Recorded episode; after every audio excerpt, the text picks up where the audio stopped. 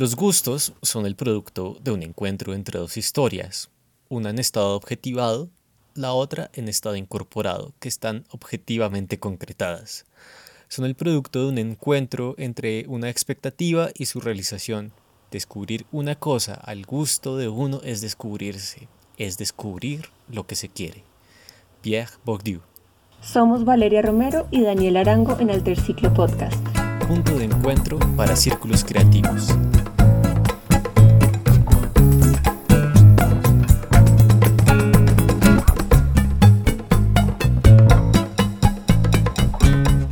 Las referencias que nos da nuestro contexto son importantes a la hora de crear. ¿Cómo podemos trasladar nuestra propia experiencia de vida a la creación artística? Los cuerpos que nos componen son constantemente afectados por las circunstancias, la experiencia, el tiempo, incluso por otros cuerpos y esto termina transformándose en potencia creativa.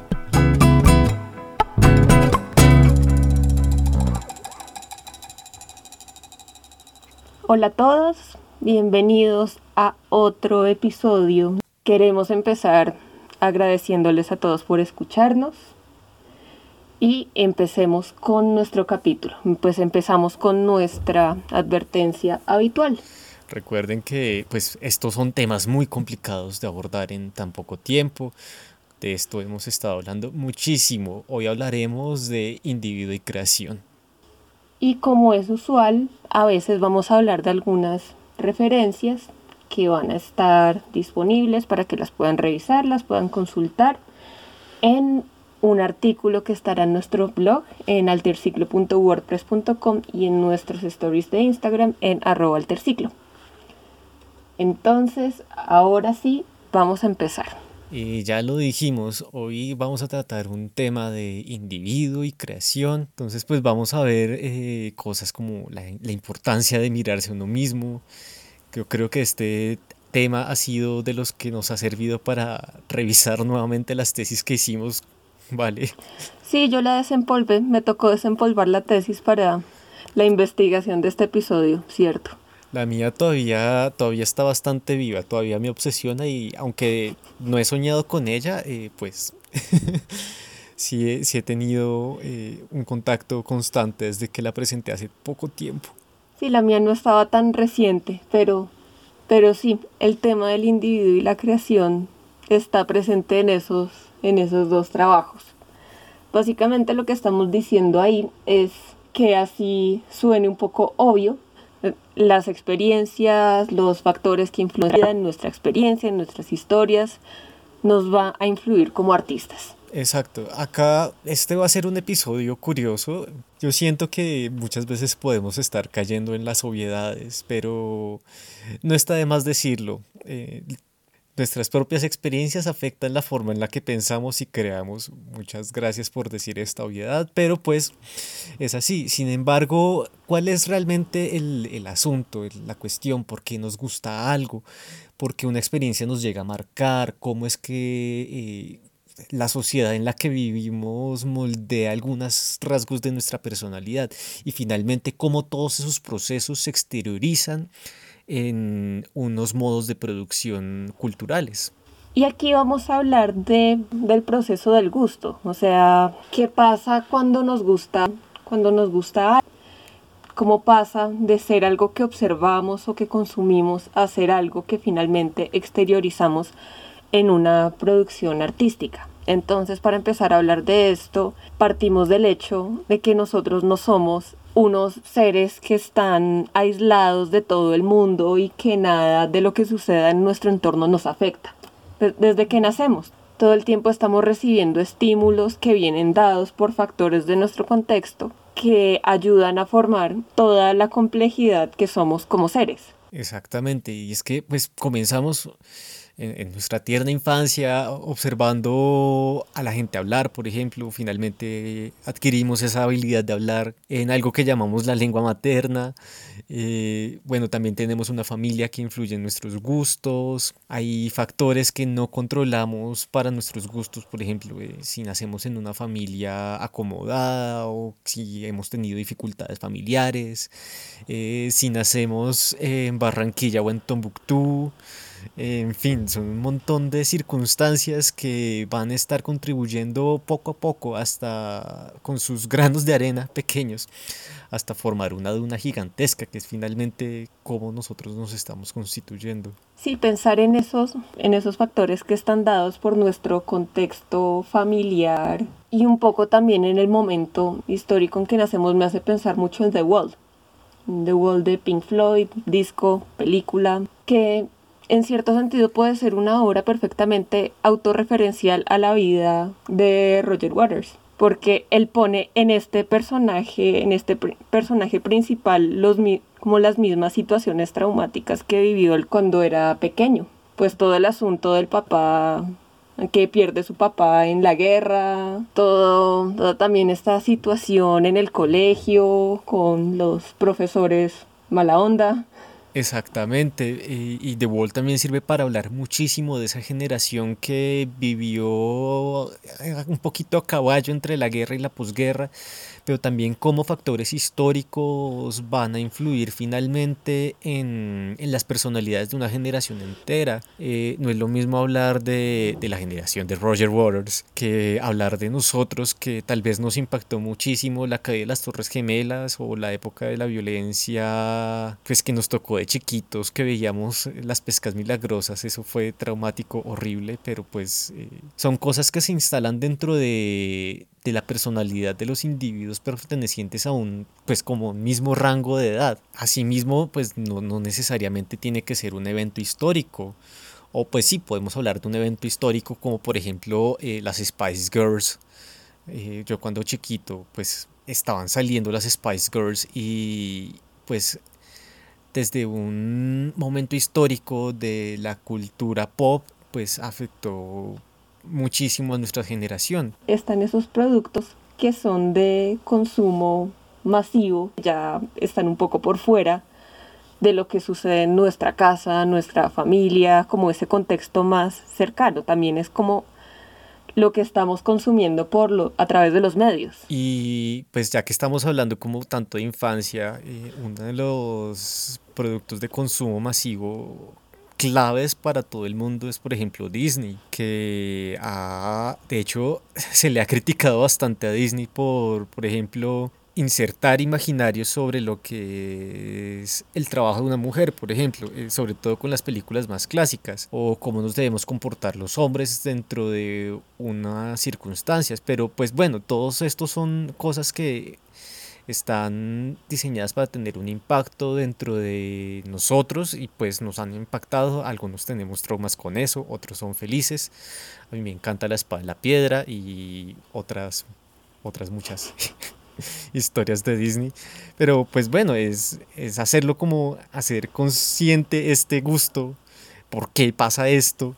Por qué me ha afectado y cómo me ha afectado. Y si me ha afectado de mala forma, pues cómo puedo cambiarlo de forma madura. Y de hecho, ahora que dices eso, pienso que eso es un poco una característica de esta época, que es esa un poco como esa acción de darse cuenta de esas cosas, de cuánto nos pudo haber afectado lo que tú dices, cómo las películas de las princesas de Disney nos pueden haber transmitido cosas que se traducen en un comportamiento que ahora nos damos cuenta que no, pues que no está tan chévere. Exactamente, por ejemplo, el, el hecho de que los villanos tengan cierto queer code que, por ejemplo, eh, no hayan buenos que sean gordos, sino que los gordos siempre son malos, todo este tipo de situaciones, pues uno tiene que replanteárselas. Es lo que llamarían también deconstrucción, que es un término que está un poco trillado en este momento, pero que sin embargo es bueno ver su significado real y es como darle una nueva lectura a, a lo que ya se ha leído. Eso significa construir y por lo tanto tenemos también que deconstruir eh, cómo son los villanos. Yo creo que a nosotros ya que somos grandecillos, eh, nos ha pasado mucho que a veces nos identificamos más con los villanos de Disney que con, con los mismos protagonistas, siendo un poco más grandes. Sí, es verdad, uno empieza a ver que esos personajes Sí, que ese tipo, que ese tipo de personajes tienen matices que son incluso más cercanos a uno que el héroe con el que quieren que uno se identifique. Y pues bueno, finalmente estos son factores externos que bueno, ojalá que cada uno eh, revalúe. Sin embargo, hay otro tipo de factores que nos comienzan a, definir un poco, eh, ya no tanto desde lo la cultura de masas de consumo, sino por ejemplo a través de, de, un territorio. Por ejemplo, pues no sé, acá, acá pasa mucho en Colombia que las regiones son tan diversas que finalmente cambian muchísimas tradiciones familiares, por ejemplo las fiestas, la forma de bailar en una fiesta es muy diferente de una región a otra, por lo que si alguien de Bogotá, que generalmente se le tiene como alguien parco, esos son los estereotipos, no estoy diciendo que todos los de Bogotá sean parcos, y va a bailar salsa Cali, pues claro, hay, hay se nota que dentro de la personalidad de esa persona de Bogotá hay unos factores que están incidiendo en su personalidad. Y por eso nos hacen bullying. Sí, eh, aunque hay que reconocer que los de Bogotá también hacemos bullying, pero pues sí, somos bastante matoneados en, en términos de baile. También a veces pienso que eso pasa pues tomemos un ejemplo muy común que es el bullying que nos hacen a los rolos por cómo bailamos salsa. Cali tiene espacios dedicados a la salsa que ya se han vuelto como una insignia de la ciudad, y no solo a la salsa, sino a las músicas tradicionales del Pacífico. Cali tiene esos espacios culturales increíbles que son el Petronio y la feria y la feria de Cali. Son manifestaciones que la sociedad caleña ha apropiado, no en el sentido de apropiación cultural, que, que, ya sabemos que es complicada, sino en el sentido de la dimensión de la apropiación, la vinculación con esa, con esa música la sienten propia. También pensando un poco en, en, este, en estos factores, también pasa mucho que en Bogotá puede que sea más difícil como adoptar, identificarse con expresiones culturales que no son, que no son las de acá, porque pues Bogotá es la capital de Colombia, entonces pues ya estamos en, ya estamos en un momento que gracias a la posibilidad de estar conectados con todo el mundo que nos da Internet, ya es un poco más fácil para todo el mundo acceder a mucha información, pero hace un tiempo muchas cosas que llegaban a Bogotá no llegaban a otras partes de Colombia. Entonces, digamos, una identidad de una persona de Bogotá, una identidad artística, pueda estar marcada por cosas que no son de Colombia. Y lo que es tradicional colombiano se empieza a volver un poco exótico. Exacto, acá comenzamos a ver como un fenómeno que pasa muchísimo. Y es que por algún factor externo eh, estamos como encerrados en una burbuja de cristal muchas veces eh, como bogotano disfrutamos tal vez más eh, expresiones de Estados Unidos que de, Villavicencio, que queda como a 100 kilómetros nada más. Y, es muy común, también nos hemos formado en un entorno de consumo donde sí, eh, no sé, cualquier banda estadounidense suena muchísimo más que la música que están produciendo aquí al lado y que uno ya comienza a ver con cierto como concierto, mm, bueno, ¿qué será esto tan raro? Pero que finalmente le pertenece a un territorio colombiano. Y pues una parte de precisamente madurar eh, en, el, en un sentido cultural significa darse cuenta de estas burbujas que lo encierran a uno y pues uno tiene la responsabilidad como agente cultural de comenzar a descascarar al menos ese cristal que lo está separando a uno del mismo territorio. Pienso en eso también por, bueno, a mí me tocó, de pronto a mucha gente no o a mucha gente sí, que estas expresiones, por ejemplo, los bailes tradicionales de Colombia eran una actividad pedagógica. Entonces, claro, el joropo y la cumbia y el bambuco se vuelven como lo que uno baila en el colegio cuando chiquito, como, no sé, no sé, como si fuera otra cosa. No se disfruta desde la cotidianidad como podría pasar en, con el joropo en Villavicencio, sino que se ve como si fuéramos extraterrestres y no. Eh, el joropo es parte de la identidad nacional por algo. Sin embargo, desde Bogotá se piensa muchas veces que, que, no es así. Nos sentimos más identificados con Rihanna que con los cantantes llaneros increíbles. Otro, otro factor que es como, bueno, no es tan externo, pero pues no nos llega desde afuera esa información es un factor fisiológico a la hora de constituir nuestra identidad y nuestros gustos. Y es que, pues, por ejemplo, muchas veces, ahorita que estábamos hablando de Disney, si el cuerpo de una niña no corresponde con el que se ha formado toda la vida pensando que es la belleza, entonces no es Megara, no es la bella durmiente súper delgada, súper fin. Entonces, pues, claro, comienza a afectar unos procesos de identidad que finalmente, pues, uno diría, bueno, ¿qué pasa ahí? Y pues las manifestaciones culturales que puede exteriorizar pueden estar muy influidas sobre cómo esa sociedad contempla su propio cuerpo. Aquí también hablamos de casos mundialmente conocidos como el de Beethoven, que se quedó sordo, y sobreponiéndose a esta situación terrible que es, yo creo, de como uno de los más grandes miedos para un músico, que es perder la audición, la forma en la que él se sobrepuso a esto, pues cambió el rumbo de la historia de la música. Eso fue un cambio de paradigma tremendo. De hecho, después de quedarse sordo, la gente le decía como, oye Beethoven, eh, esto no se puede tocar. Y Beethoven, amiga, claro que sí, no me importa si se puede tocar. Y finalmente, pues la novena sinfonía la hizo absolutamente a ciegas en un sentido sonoro. y es increíble. Lo mismo pasa como a nivel visual. Se dice que el Greco, este pintor increíble radicado en España, pues él pintaba de una forma los cuerpos bastante alargada. Eh, se cataloga a veces como manierista. A mí me cuesta un poco diferenciar los estilos.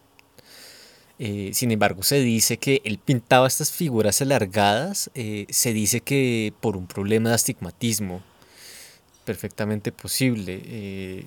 Y así muchas, muchas cuestiones fisiológicas pueden estar afectando bastante los procesos de creación. Y no solamente por falta, sino por a veces por sobra. Pienso, por ejemplo, en Rachmaninoff.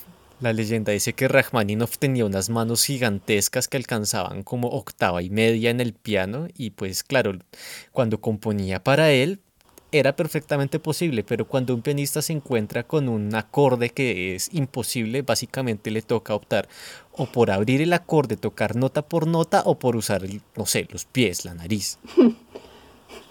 un asistente. Un asistente, el, el que pasa las hojas. Sí.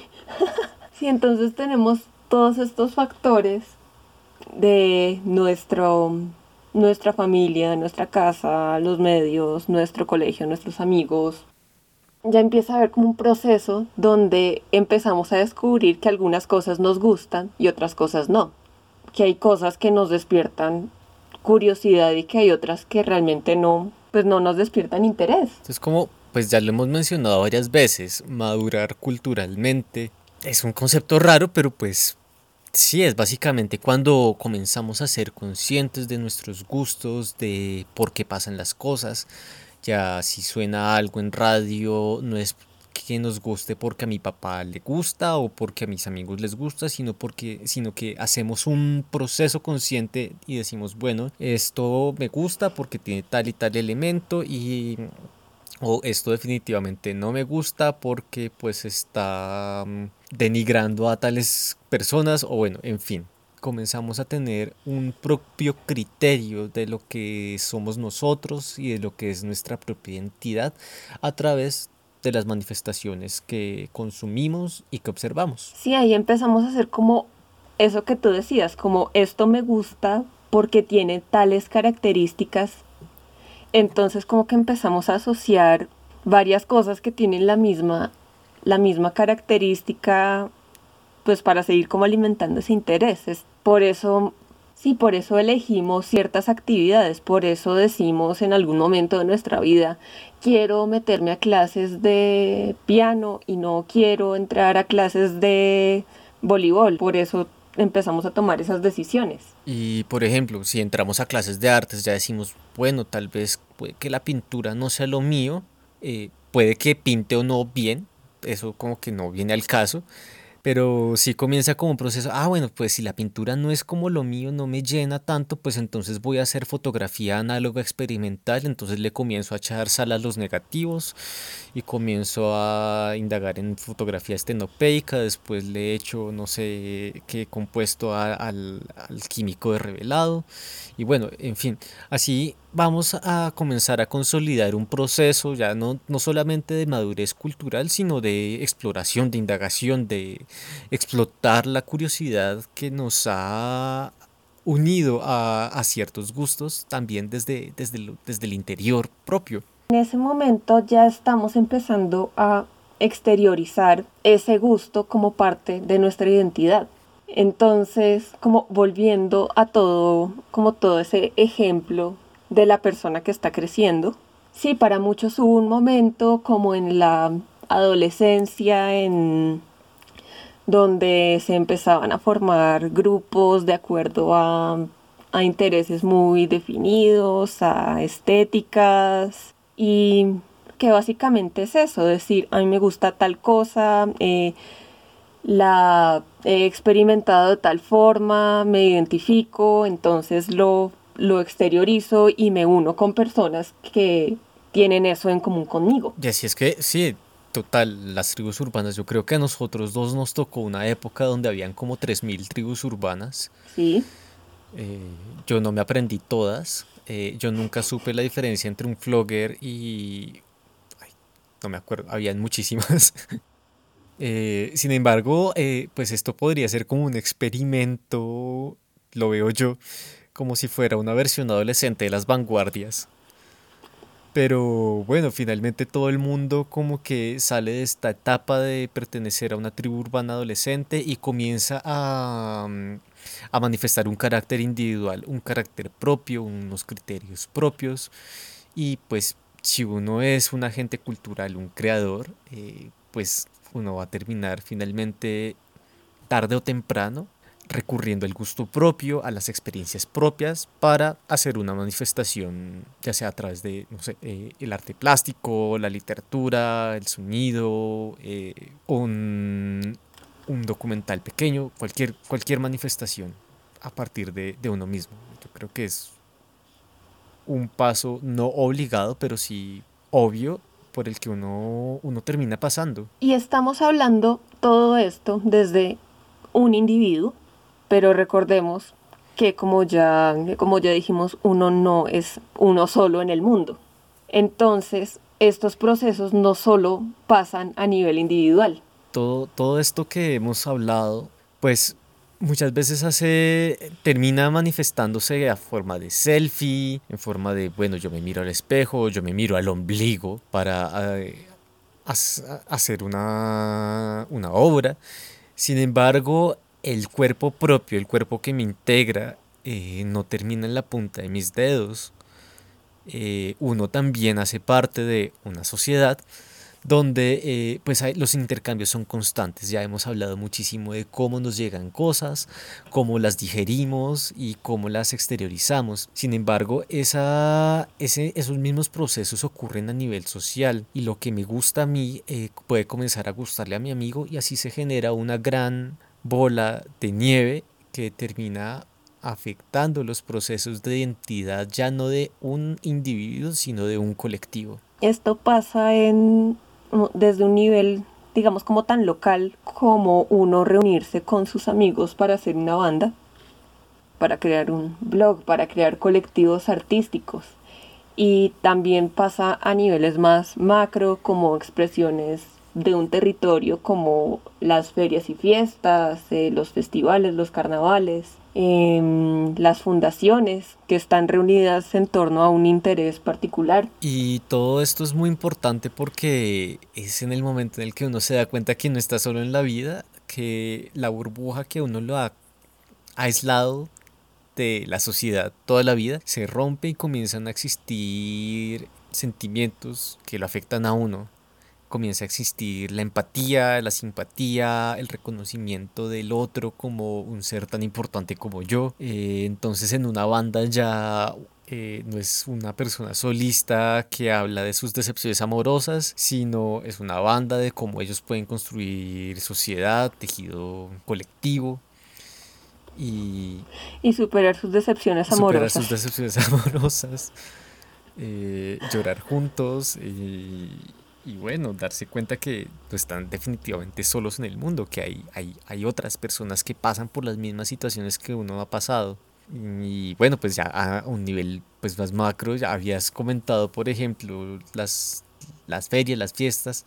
Hay un ejemplo que me gusta muchísimo, que es como muy típico, de hecho lo descubrí no hace demasiado tiempo, son las chirigotas del carnaval de Cádiz, me parecen increíbles. Eh, porque tienen unos niveles de manifestación cultural muy críticos con la política, con la sociedad, y a través de canciones, de temas muy, muy chistosos del humor, de manifestaciones plásticas, porque muchas veces esas chirigotas llegan, todos se disfrazan de lo mismo y comienzan a cantar de una forma increíble. Y eso define la identidad territorial de Cádiz.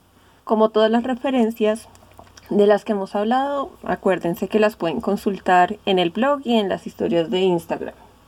Y volviendo un poquito, volviendo al tema, mmm, esto también pasa en las dimensiones de la cultura que también estábamos hablando anteriormente. En el anterior episodio, esto es como, bueno, comenzamos a nivel chiquito. Somos nosotros chiquitos, recibimos información, la digerimos y la exteriorizamos. No estamos solos en el mundo. Se agrega un nivel más de, de, complejidad a todo esto. Somos individuos que participamos activamente en una sociedad que recibe información, la digiere, madura y la exterioriza. Y finalmente estamos en este punto donde no solamente es una exteriorización a partir de la creación artística, sino que es a través de las dimensiones que hablamos en el anterior episodio.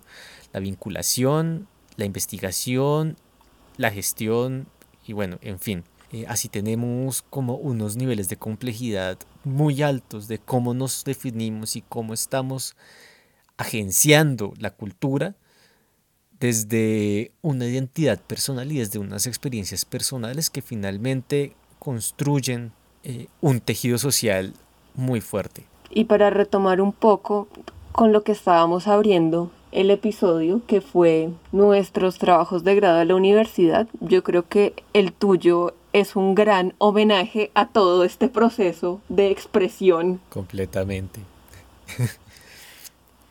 y, no, y el tuyo también. Bueno, recordando un poco, Vale es bajista, jazz, y yo acabo de graduarme, gracias por los, las felicitaciones, eh, acabo de graduarme en artes plásticas. Por YouTube. Por YouTube me gradué, fue increíble. Eh, y bueno, hicimos un trabajo de revisión a nosotros mismos, pues cada uno por su lado, pero pues, y por ejemplo yo lo que quería era muchísimas cosas, pero entre ellas quería ver hasta qué punto un trabajo autorreferencial eh, era dejar de verse a uno mismo de una forma egoísta y comenzaba a ser un trabajo que pudiera contribuir a una construcción colectiva. Entonces comencé a analizar los cuerpos que nos componen, eh, pues mi tesis es súper larga. Yo creo que eh, si algo que me define como tesista es este meme de History Channel de Aliens, eh, y Vale podrá ser testigo de aquello. Sí. Pero bueno, pues sí, me di cuenta que no solamente era en la creación que uno podía expresar una autorreferencialidad, sino eh, también en la formación, en el agenciamiento, en la gestión y cómo es precisamente que mediante el análisis de los procesos que uno mismo ha vivido, uno puede ejercer un agenciamiento ético. Eh, entonces ya uno no comienza a hacer gestión de proyectos culturales como si fuera una gran fuente de hacer plata, sino que uno comienza a hacerlos es por una motivación personal de cómo mi historia personal puede contribuir a una formación de tejido social. Lo mismo tú, Vale, tú, ah, tú analizaste muchísimo el gusto sobre las expresiones que nos han, han influido a temprana edad. Y eso me sorprendió muchísimo tu trabajo en música porque no es tan usual partir de, de ese punto en música. Lo que yo creo es que también, incluso antes de hacer la tesis, viendo amigos que se graduaban antes que yo y hacían la tesis, la motivación de este trabajo siempre nacía del gusto. Yo nunca vi a alguien haciendo de tesis algo que no le gustara. Pero siempre... Terminaba no gustando. Terminaba no gustándole lo que estaba haciendo de tesis, pero no comenzaba haciendo algo que no le gustara. Ah, bueno, eso también. Eso también, eso también era súper común, pero bueno, muchas veces la justificación de estos proyectos estaba desde un factor teórico, desde un factor histórico o, o con un enfoque muy práctico. Y de hecho yo en un momento también lo pensé así, esa fue como mi idea inicial con mi trabajo. Lo que yo hice fue una serie de composiciones para las que me basé en mucha música que yo he escuchado a lo largo de la vida, que en algún momento me hayan hecho decir yo me identifico con esto. Y en ese momento, como una característica muy de la, muy de la circunstancia y muy de ese momento, es que en esa época yo estaba escuchando mucho neo soul, R&B y todas estas cosas, entonces también en el trabajo estaban muchas otras cosas que a lo largo de mi vida me han gustado y me han influido. Entonces yo pensaba hacer este trabajo desde un punto de vista un poco histórico, entonces pensaba que, mi, que el marco conceptual de mi trabajo iba a ser una historia de, del soul hasta llegar al hip hop y al neo soul y a todo esto. Y de hecho fue mi asesor de tesis el que me animó mucho a como a cambiar ese punto de vista y hacerlo desde, desde el yo hago esto porque me gusta como yo hago esta música porque es la música que a mí me gusta. Por eso hablábamos un poco al principio de, bueno, vamos a hablar de obviedades. Sin embargo, tú lo que analizaste fue, bueno, ¿por qué te gusta esa música? Pues sí, es, puede que suene obvio uno, que uno hace lo que le gusta, sobre todo siendo eh, agente cultural, que pues no es un campo que sea una mina de oro como para que uno esté ejerciendo algo que no le gusta.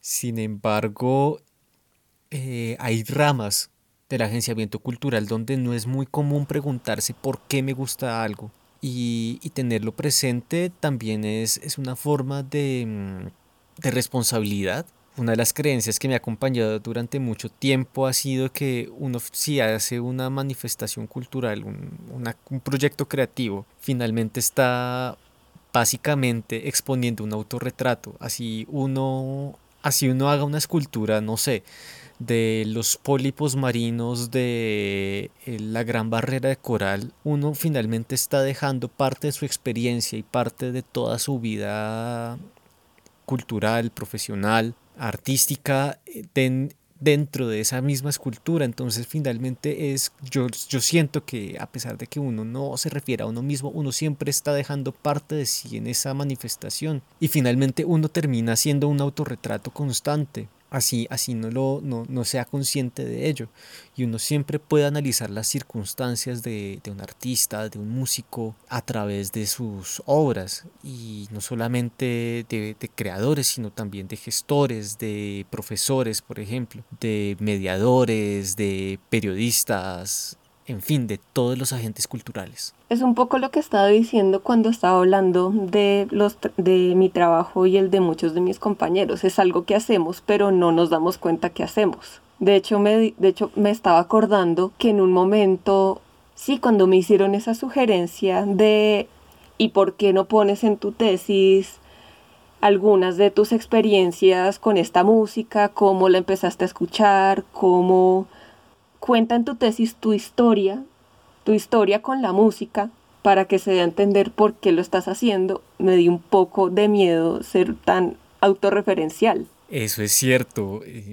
Me acuerdo mucho, uno de los referentes que usé, y de hecho está en Alter Ciclo por ahí, lo he usado en, un post que hice, el, el autorretrato de Durero, pero ese autorretrato es muy curioso porque aparece desnudo y yo creo que podríamos estarnos identificando muchísimo cuando con, con ese autorretrato cuando nos arriesgamos a hacer algo autorreferencial de manera consciente es como desnudarse ante el mundo. Sí, como creadores lo hacemos todo el tiempo, pero no es pero no es fácil darse cuenta de que lo estamos haciendo. Bueno, entonces tenemos eh, pues estas como estas tres etapas.